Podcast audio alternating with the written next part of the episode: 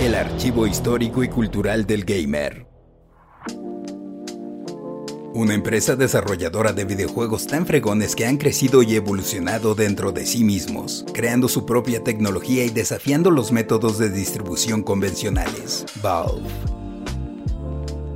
Valve fue fundada en 1996 por Gabe Newell y Mike Harrington. Hello, I'm Gabe Newell. Gabe había abandonado los estudios universitarios para trabajar en Microsoft, comentando que allí aprendió computación, mientras que en Harvard aprendió a beber cerveza. Allí conoció a Mike Harrington. En Microsoft, no en las cervezas. Estando ambos en el desarrollo de sistemas operativos, después de 13 años de chambear lograron juntar su buen dinerito, y con él fundaron Valve.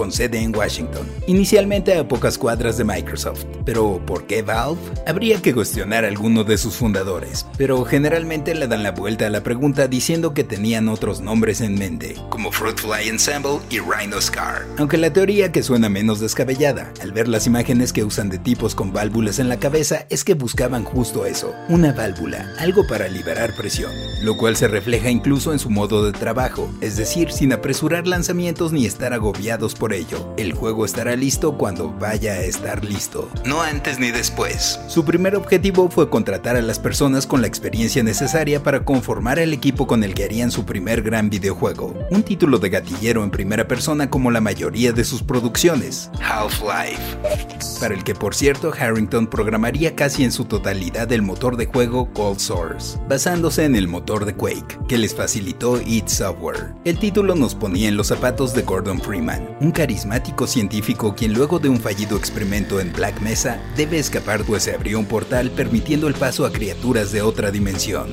Half-Life salió al mercado el 19 de noviembre de 1998, siendo distribuido por Sierra, y fue un éxito instantáneo, logrando ganar más de 50 reconocimientos como mejor juego del año, y vendiendo arriba de 10 millones de copias solamente en su primer año. Probablemente esto no se hubiera logrado sin varios retrasos para pulir el juego, pero vaya, Gabe y Mike eran sus propios jefes. Tanto así que Harrington optó por retirarse como los grandes, en su mejor momento, el 15 de enero del 2000, para gozar al lado de su esposa.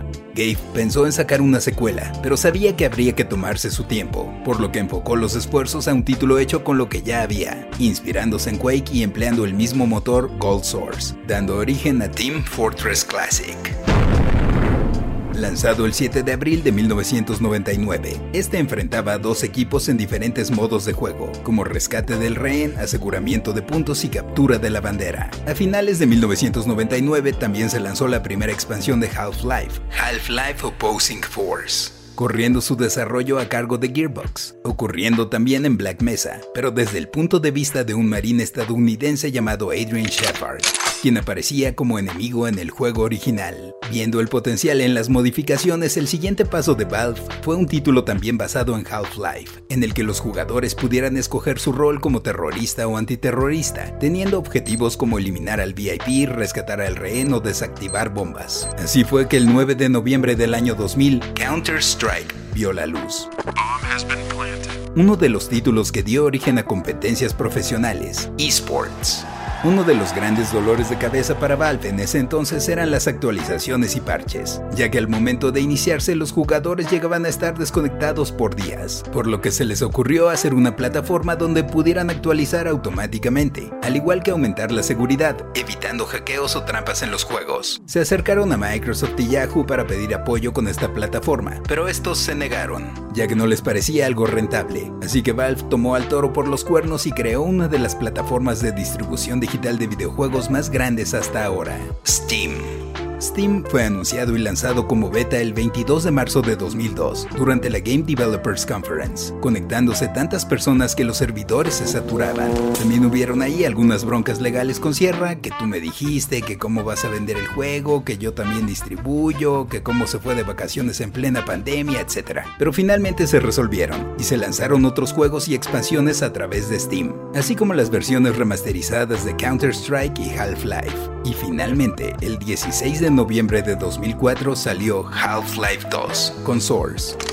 una nueva generación de motor de juego. La continuación de las aventuras de Gordon Freeman era visualmente apabullante y muy emocionante, con buena inteligencia artificial de los enemigos y un diseño de niveles magnífico. Además de que todos queríamos saber qué pasó después, y encontramos una tierra controlada por The Combine y debíamos unirnos a la resistencia, utilizando toda clase de armas y una pistola gravitacional.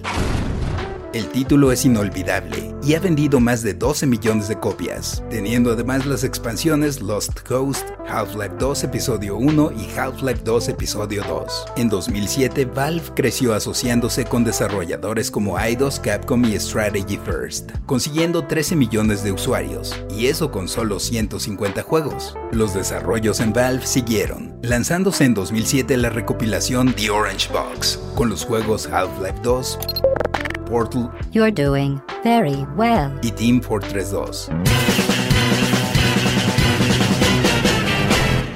El cual tuvo un aspecto más caricaturesco, que no se puede negar, ha sido influencia para Overwatch, Paladins y Fortnite. Los éxitos siguieron para Valve con Left 4 Dead, Left 4 Dead 2, Portal 2, Hello, friend. Counter-Strike Global Offensive, Dota 2, The battle begins. y en marzo de 2020 salió el juego de realidad virtual Half-Life Alyx. Claro, también hubieron algunos tropezones, como cuando en 2015 sacaron su hardware de videojuegos, Steam Machine, una especie de híbrido PC-consola que podía acceder al contenido de Steam sin necesidad de Windows, contra el cual Newell había despotricado. La idea no era nada mala, pero el costo y algunas imperfecciones de rendimiento hicieron que Valve tirara la toalla en 2018, aunque en estos últimos años Valve ha puesto especial interés en la realidad virtual y de la mano de HTC ha estado trabajando. Actualmente Steam tiene casi 95 millones de usuarios, 70 mil al día y más de 30 mil títulos conforman su catálogo digital.